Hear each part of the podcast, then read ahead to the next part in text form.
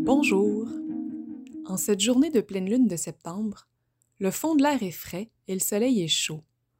L'eau est trop froide pour se baigner dans la rivière et la préoccupation des récoltes, du premier gel et des transformations alimentaires plane un peu partout autour.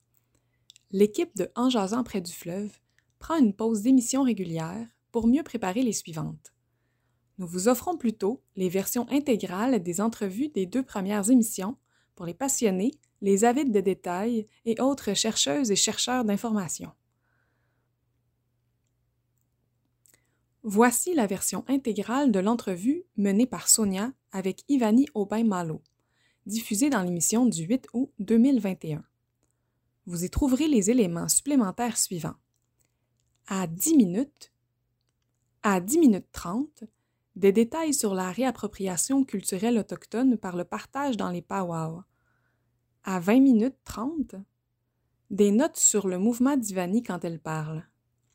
À la minute 28, des liens entre la tradition et le contemporain dans la danse Fancy et à la 32e minute, des ponts avec l'identité mexicaine de Sonia, le nomadisme et la distance avec le territoire.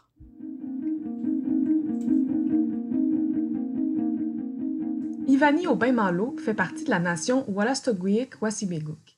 Elle est diplômée de l'École de danse contemporaine de Montréal et spécialiste de la Fancy Shawl, une danse powwow qu'elle a apprise auprès de son mentor Curtis Joe Miller.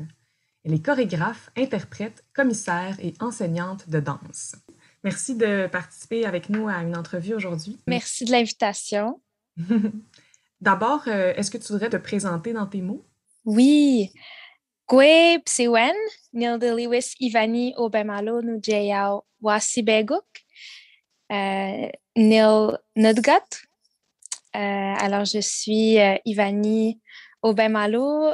Je suis de la communauté Wasibeguk et, euh, et je suis danseuse. dans, dans, le fond, je commencerai peut-être par te demander de parler un peu de, de, la, de la spécialisation que tu as en fancy shawl. Donc, tu es entre autres reconnue pour ça. je pense que tu fais des spectacles avec des groupes de tambours ou en tout cas, tu as fait ça déjà. Euh, mm-hmm. Est-ce que tu voudrais nous parler de cette danse-là? Mm-hmm. Je pense que je commencerai avec, en disant que justement, j'ai appris la danse Fancy Shawl euh, en 2015. Justement, euh, un de mes amis m'avait guidée vers Curtis Joe Miller. Et c'était alors que j'étais à Vancouver. Et j'ai appris auprès de lui pendant quatre mois la danse. Et ensuite, je suis, je suis revenue à Montréal pour continuer de pratiquer cette danse-là, de rencontrer la communauté à Jojage. Mais à l'époque, euh, je ne connaissais pas ce, ce terme. Et justement, en appelant des, certaines organisations que je connaissais, dont le Festival Présence autochtone, euh, j'ai rencontré le groupe de tambour qui s'appelle Buffalo Hat Singers. Et euh, c'est sur scène que je dirais que je me suis présentée à la communauté euh, autochtone de Montréal. Et c'est avec du recul que je peux dire que c'est un peu étrange. Mais j'ai fait, bien sûr, le Power de Mashtoyats avant mais ça a été euh, très flagrant, même pour ma famille qui m'avait pas encore vu danser la danse, cette danse power-là. C'est euh, sur scène qu'ils m'ont vu danser pour la première fois, ce style. Euh, ça a été très fort pour ma famille, autant pour ma mère que pour mon père, que j'aimerais dire que c'est ça, mon père, lui, il est, il est québécois de descendance bretonne. Ma mère est autochtone, malécite, voilà. Puis c'est ça. Donc, ça a été, euh, ça a été très surprenant, captivant, très émotif pour, euh, pour toute ma famille, pour mes, même mes amis qui m'ont connue en danse contemporaine, que là, ils me découvraient en danse euh, fancy shawl. Et donc, voilà, la danse fancy shawl vient de des Ponka, Ponka people, fait que le peuple Ponka qui ont fait émerger cette danse-là au moment où les danses traditionnelles étaient interdites sur le territoire. C'est une danse dont le, souffle a été inspiré par euh, plutôt les, hommes qui, à cette époque-là, justement, étaient euh, au centre du cercle. Les gens qui, ont, qui faisaient le tambour ont accéléré le rythme du tambour. Les danseurs ont complexifié les pas. Ils ont ajouté des éléments de leur régalia qui, qui est l'habit de danse. Donc, ça a été euh, justement vraiment fancy, très, très flamboyant euh, de faire ces changements-là qui ont été inspirés par les danses traditionnelles. Puis c'était aussi à l'époque où euh, il y avait comme l'industrialisation, la crise économique. Fait que c'était une époque où il fallait accélérer, mm. accélérer, puis au niveau économique, justement, impressionner il fallait être impressionnant. Mm. Fait que les femmes ont observé cette danse-là émerger, puis ont voulu contribuer aussi à, cette euh, réaffirmation culturelle. Ont, euh, au départ, aussi porté l'habit de danse, donc le régalia des hommes, pendant plusieurs années. Puis c'est après plusieurs années qu'ils sont revenus avec des éléments plus féminins, euh, dont le châle. Mais le châle qui est traditionnellement porté sur l'avant-bras a été déployé, mis sur euh, les épaules, puis a été justement euh, déployé à travers les mouvements euh, circulaires, dynamiques, ce qui a fait penser au papillon, ce qui a évoqué le papillon. Puis justement, c'est aussi une danse qui a évolué à travers le temps. Donc, ça, évoque la transformation, la réaffirmation aussi féminine, l'audace féminine que j'aime, euh, dire. Puis voilà, ça honore l'éclosion euh, du papillon hors de sa chrysalide. Hmm. D'accord, merci. Puis dans le fond, euh, fait que ça, ça, a été, dans le fond, ça a été finalement partagé dans, auprès des Autochtones en général sur euh, l'île de, la, Tortue, là, sur le continent. Euh. Veux-tu nous parler un peu de comment les, justement les powwow puis la fancy shawl dance sont maintenant euh, des éléments comme plus pan-autochtones ou je sais pas dans quel mot tu le dirais? Là? Les powwow, dans la forme qu'on les connaît maintenant, c'est aussi assez récent. C'est à l'époque justement de Buffalo Bill, euh, des spectacles euh, de Wild West Shows, que la forme qu'on connaît a émergé, qui a été beaucoup plus en lien avec une forme de spectacle où justement les danseurs arrivent dans la, dans la danse puis ils se présentent.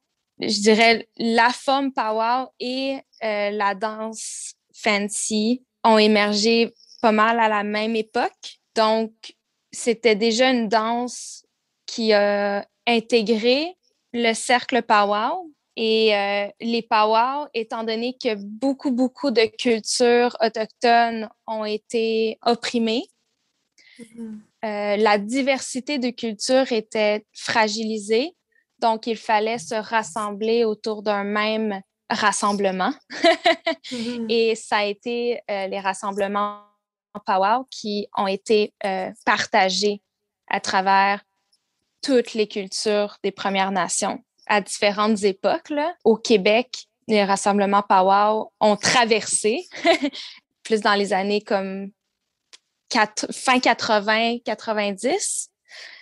Ça dépend, ça dépend de quelle communauté. Euh, mon premier powwow était euh, quand j'avais quatre ans.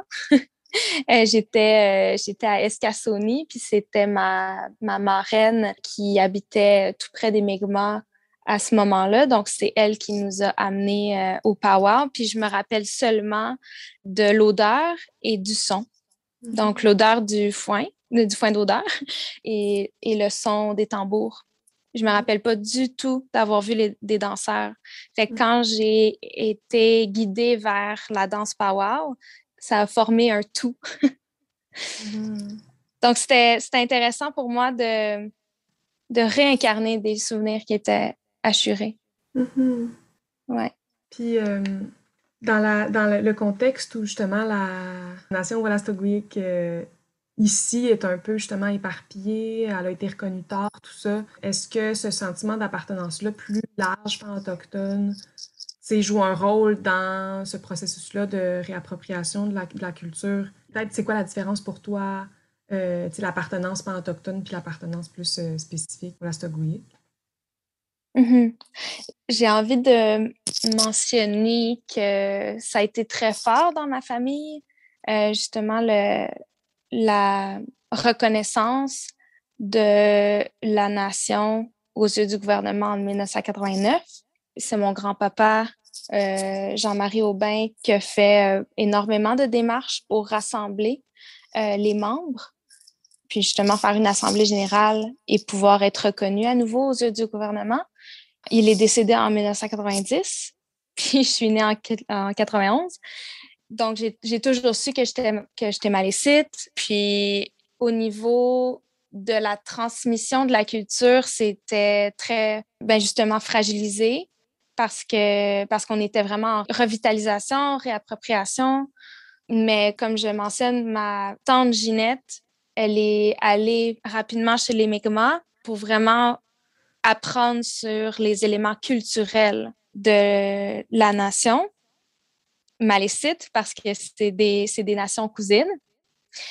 Et donc, quand je suis revenue de Vancouver, elle m'a dit, maintenant, il faut que tu réapprennes c'est quoi les éléments spécifiques à la nation voilà, Stogoïque. Donc, c'est vraiment elle qui a justement insufflé euh, cette idée-là en moi de à quel point c'est important de reconnaître notre diversité de nations. Je pense que énormément de danseurs powwow cherchent à justement s'identifier aussi dans leur diversité. Donc, je suis, je suis dans cet élan-là de réapprendre la langue, me reconnecter au territoire parce que j'ai grandi euh, sur la rive sud de Montréal. Pour moi, c'est important de pouvoir aussi partager la richesse culturelle qu'on a en tant que Wolastoguic et aussi l'occupation du territoire ancestral qui détient aussi énormément de connaissances et de relations avec la culture, comme le cours d'eau, les animaux, les, les plantes, parce que c'est ça a été source de guérison ça a été source de, de richesse, euh, de relations. ça a été euh, toutes ces choses-là ont fait que nous sommes voilà Stogoïques. Mm-hmm. Donc, c'est important vraiment de, de, retourner à cette source-là pour se sentir au Lastogoïque. Mm-hmm. Fait que dans le fond, toi, tu euh, as été formé en danse contemporaine, qui est c'est clairement des approches coloniales, puis aussi en fancy shawl, mais tu as grandi dans, dans la, culture euh, qui a perduré puis qui se réaffirme dernièrement. Est-ce que tu dirais que tu fais de la danse Wallastogwe? Hum, je fais pas de la danse Wallastogwe, j'appelle la danse Wallastogwe. J'ai envie de partager un moment euh, charnière dans mon parcours qui était une discussion avec Shirley Bear, qui est une féministe activiste Wolastoqey de la communauté de Negotkuk au Nouveau-Brunswick ou Tobic. En fait, je lui ai demandé est-ce que les danses traditionnelles Wolastoqey sont encore dansées? elle a dit ben, bien sûr. Elle a dit il faut aller voir dans le territoire. Tu vas voir tous les mouvements traditionnels. Donc, pour moi, c'est pour ça aussi que c'est aussi important de, de se reconnecter avec le territoire parce que le territoire évoque le mouvement, les mouvements ancestraux. Là, je suis sur la piste, évidemment, des vagues parce que dans le terme Wolastogoïque, il y a le terme des vagues. Puis ça, ça a été euh, nommé par euh, Henrietta Black, qui est une euh, aînée aussi Wolastogoïque de, de c'est elle qui m'a énuméré plein, plein, plein de mots qui étaient en relation avec les vagues, dont les cheveux frisés, qui, qui, est euh, Il y a aussi euh, Dokuwihik, Wolastogwik, Wolastok, Doku. Tout ça, c'est en lien avec les vagues. Puis donc, je suis vraiment sur la piste des vagues. Où puis-je, moi, observer les vagues? Donc, ça peut être aussi des vagues émotives, ça peut être des vagues qui sont évoquées par la forme, peut-être des couleurs ou la réflexion du soleil sur les vagues ou comment le vent peut influencer les vagues ou le courant plus euh, souterrain, souterrain ou sous, sous l'eau. Et, je dois dire aussi que travaillant avec une artiste euh, Alutik d'Alaska qui s'appelle Tanya Linklater, j'apprends aussi à voir nos relations entre euh, artistes autochtones, qu'est-ce qui est important euh, et comment, en tant qu'artiste contemporain, on peut réaffirmer des perspectives ancestrales. Je reviens tout juste d'un quatre jours à Kingston pour travailler avec elle. Donc, c'est assez frais dans comment elle m'influence dans ce parcours-là, dans ce cheminement-là. Hmm. Comment elle me guide aussi à sa manière. Puis le, terme appeler, uh-huh. to recall, c'est un terme qu'elle utilise, puis pour moi qui est, qui est très juste. Mm-hmm. Qu'est-ce que ça veut dire pour toi? En fait, euh, pour moi, appeler, c'est rechercher des pistes ou lancer des pistes, mais pas nécessairement s'attendre à avoir des réponses tout de suite. De dire, ah ben, je vais appeler, puis voir si ça va répondre. Et pour confirmer l'appel, il faut avoir des réponses. Puis des fois, on n'a pas toujours les réponses tout de suite. Il faut mm-hmm. attendre. Il faut laisser des messages. fait que c'est, je pense que c'est pour ça que c'est important. Mais ben, je, trouve que l'invitation du podcast est importante pour moi et valorisante ou est riche parce que parce qu'elle me permet de lancer des appels à ceux dont le message va être vibrant. Mm-hmm. là, j'ai plusieurs questions par rapport à ce que tu viens de dire. Là. Mm-hmm. Euh, pourquoi on veut reproduire le mouvement du territoire, par exemple? Quel rôle ça joue peut-être dans, dans la communauté ou bien pour toi-même euh, intérieurement? Euh, l'importance de d'être en relation avec le territoire, c'est de comprendre nos dimensions multiples en tant qu'humain, nos rôles en tant qu'humain si on se déconnecte du territoire, on reste suspendu dans quelque chose de, de pas tangible. Donc, si on reste suspendu dans quelque chose d'intangible, notre esprit est suspendu aussi. Donc, on est moins vivant. Si on veut se, se redéposer sur le territoire, il faut être en relation avec lui. Il faut savoir l'observer, l'écouter, contribuer à son mouvement. Hmm, un bon aspect de l'humain, c'est être conscient de ce qu'on fait.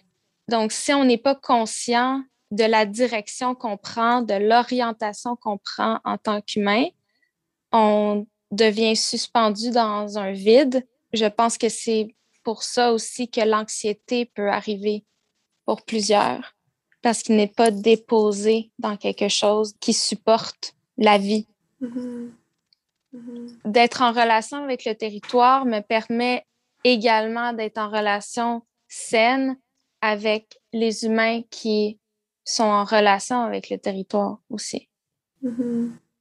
Et d'inviter les autres qui ne sont pas en relation avec le territoire, d'être en relation avec le territoire.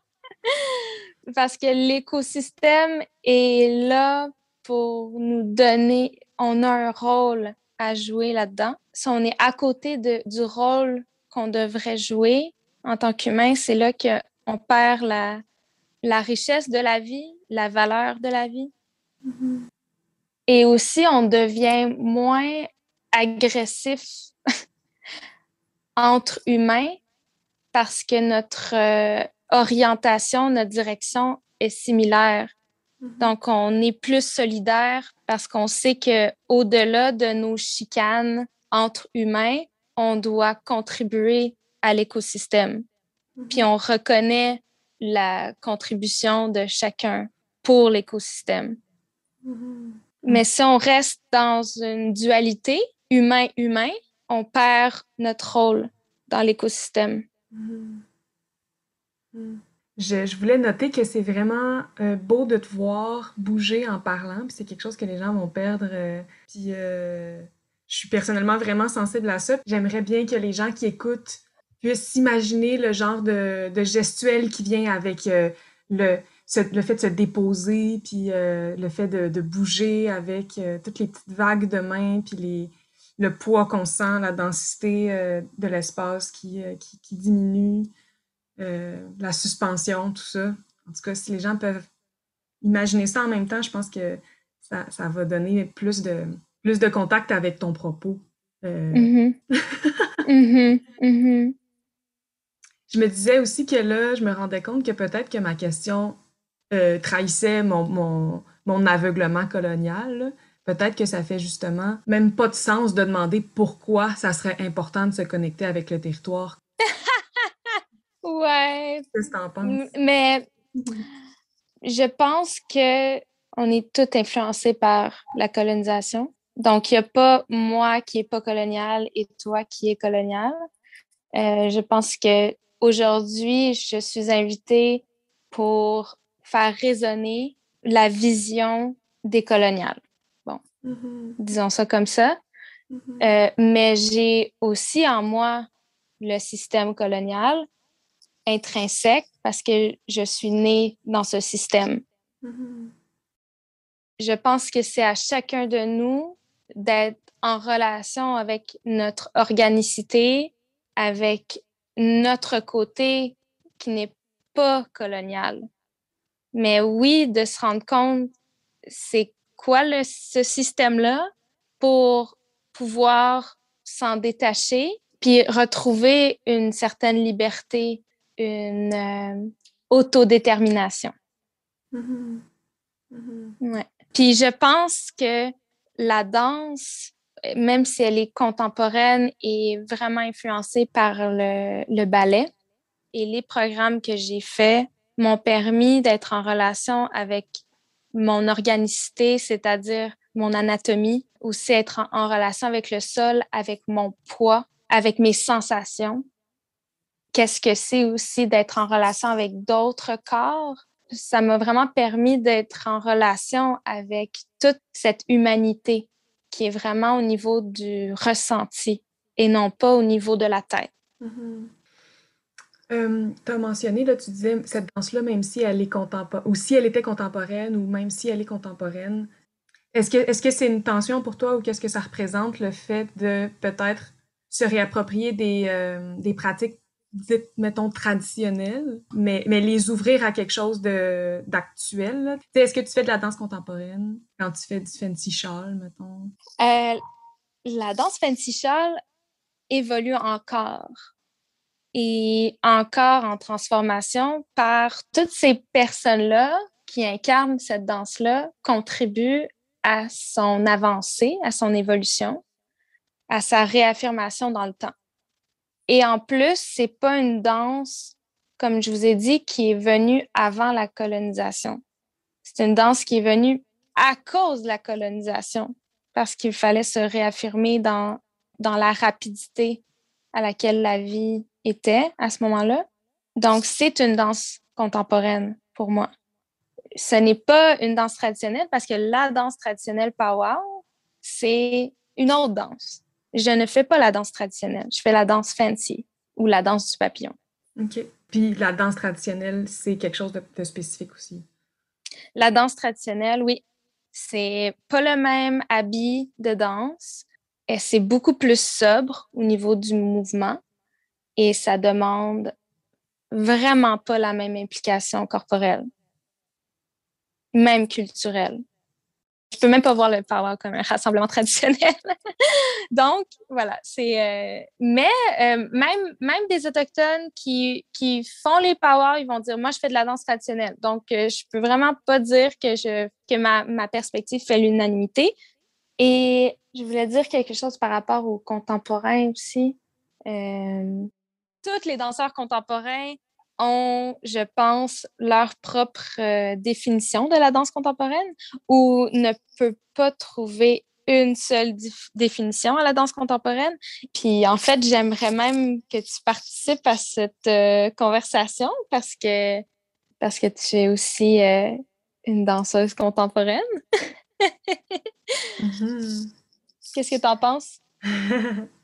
Euh, moi, je trouve que c'est un, débat qui, pourrait aller vraiment, vraiment loin, parce que même quand on veut être quelque chose qui est puriste, danse contemporaine, qui, correspond à, l'esthétique euh, des grands canons de la danse contemporaine, ben en fait, on reproduit des canons traditionnels de la culture occidentale, genre le ballet, genre euh, des choses vraiment modernes, fait qu'on est peut-être encore moins contemporain que des pratiques qui sont plus euh, dans l'attention au moment présent, la, je sais pas, la conscience de l'histoire qui est présente dans, dans, le corps, dans le moment présent. Puis, euh, puis je pense que justement, quand tu parles de comprendre notre rôle en tant qu'humain dans le dans l'écosystème, euh, puis comprendre les relations avec l'écosystème pour comprendre les relations humaines, c'est quelque chose de vraiment plus important que de vraiment plus actuel que de se demander si on correspond à une esthétique traditionnelle contemporaine, mettons.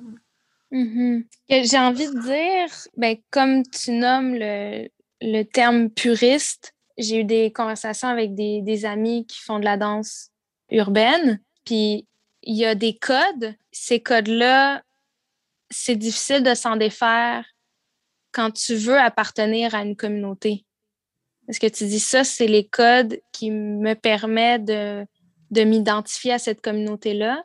Puis pour être le plus identifié à cette communauté-là, tu veux te rapprocher du centre, te rapprocher de, de, de, la pureté.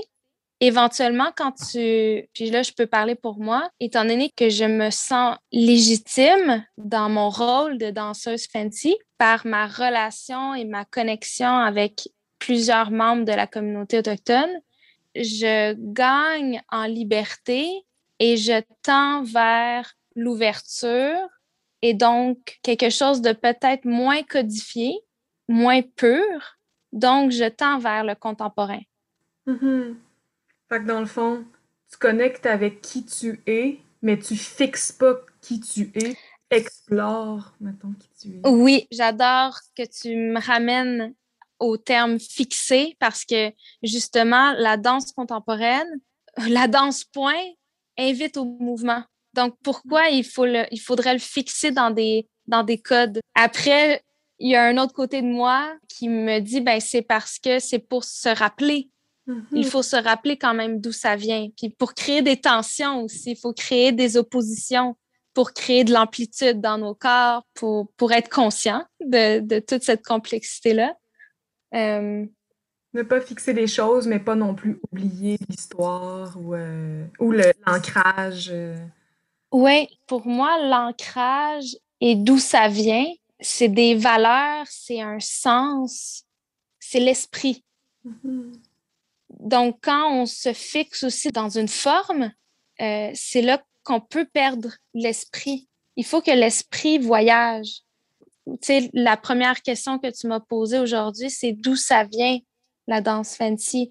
Puis c'est important pour moi, ça me fait plaisir de nommer parce que le sens de cette danse-là, c'est d'honorer euh, le pouvoir euh, de transformation qu'on a en tant qu'humain. On peut changer, on peut choisir d'aller dans une direction. Puis oui, c'est difficile de sortir de notre cocon, mais c'est possible.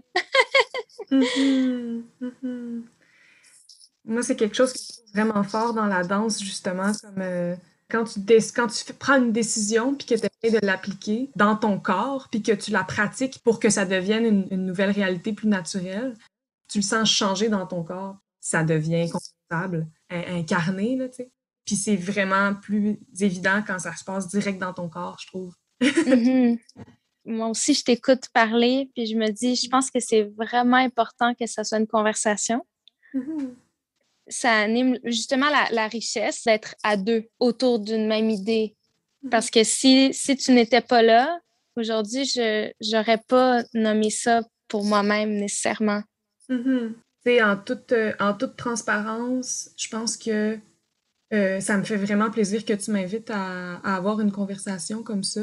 J'ai mon malaise euh, de base d'être une personne pas autochtone qui parle d'enjeux ou comme de thèmes ou de, de, de, décolonisation faite par une personne autochtone, mettons. Fait que je veux clairement pas trop prendre de place ou penser que je sais de quoi tu parles. Mm-hmm.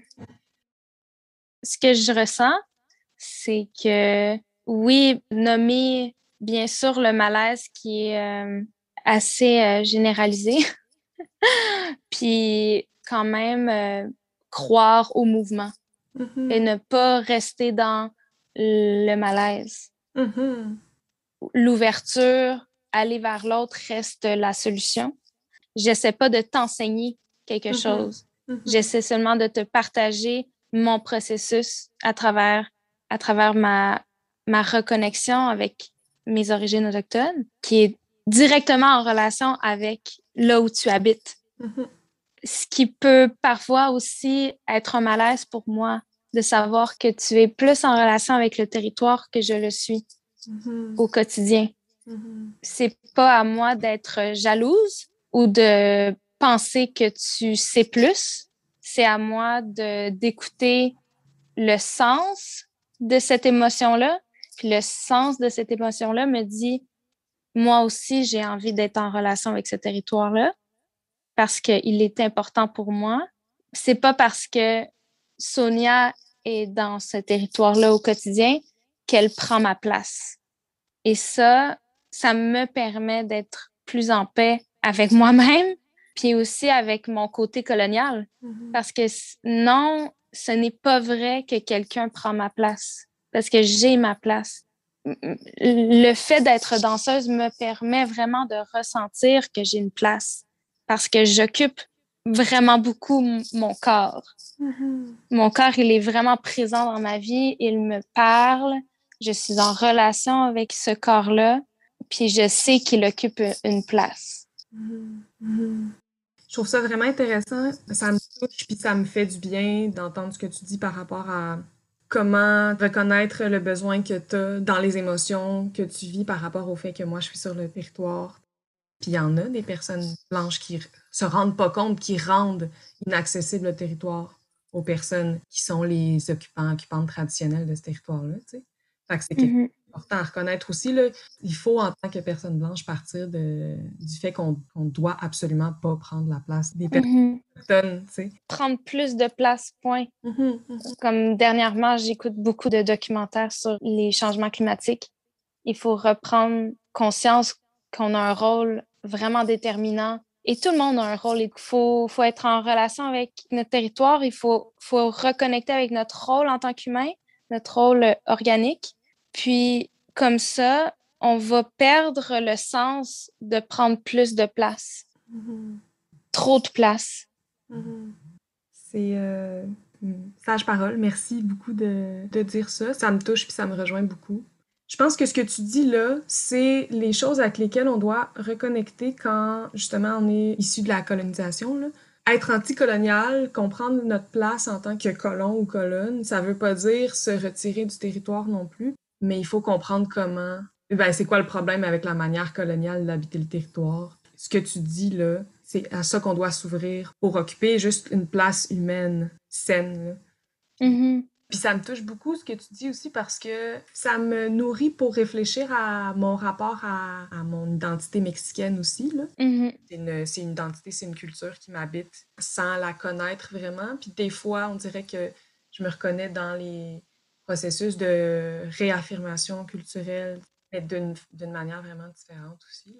Euh, le, le, fait de ne pas habiter le territoire, le, ouais, le territoire qui a, qui a, formé la culture de mon père.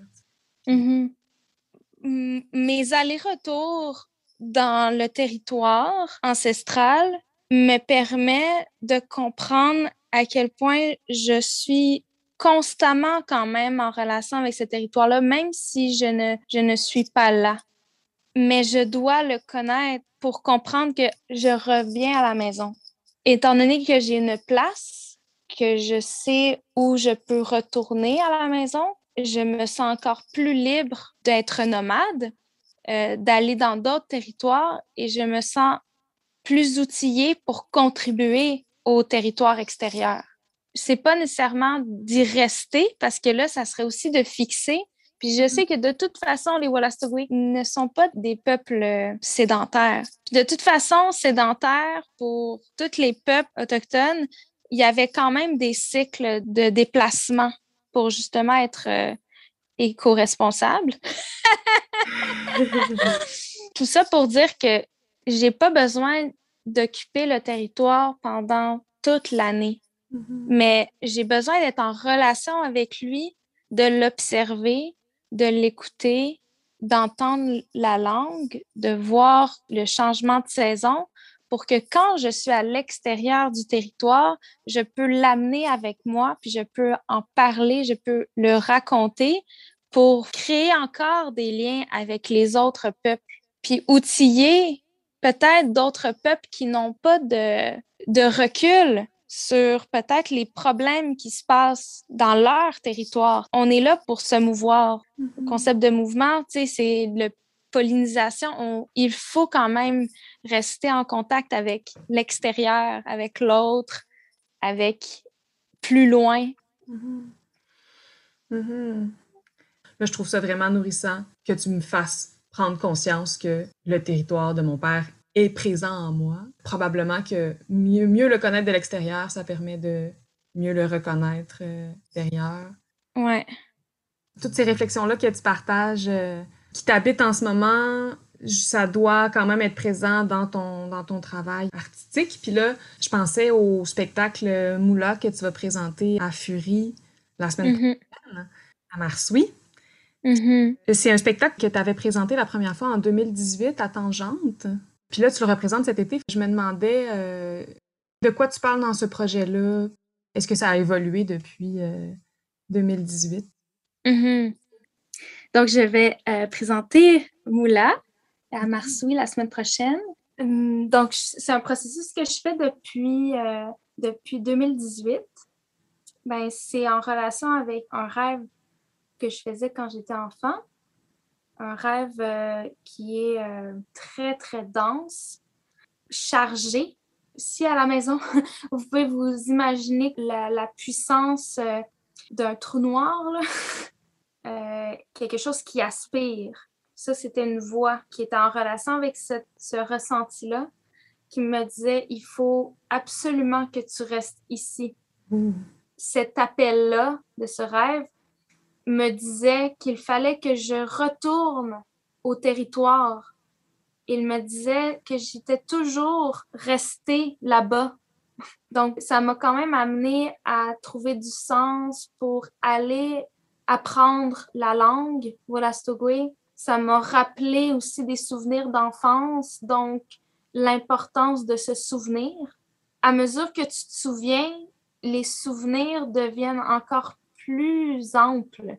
Ça revitalise aussi les souvenirs. Et le ressenti d'être enfant, la naïveté, l'innocence. Euh, moi, j'ai aussi qu'il y avait euh, de l'asthme au niveau de la densité des poumons. Le fait que juste respirer, c'est un cadeau. Puis la voix comme ça qui me dit de rester ici, c'est euh, une voix intérieure, c'est d'être toujours en relation avec notre voix intérieure. Cette voix-là, elle est importante parce que c'est juste toi qui peux la faire vibrer. Mm-hmm. Donc, de pas suivre nécessairement un système ou suivre quelqu'un, euh, c'est de suivre sa voix intérieure parce qu'on a tous un rôle, puis c'est important d'être en relation avec ce rôle-là. Donc, ça, c'est toutes les choses qui sont en, en lien avec ce solo-là. Puis je, veux dire que c'est un processus parce qu'il me fait grandir dans mon mouvement, mais aussi en relation avec les autres.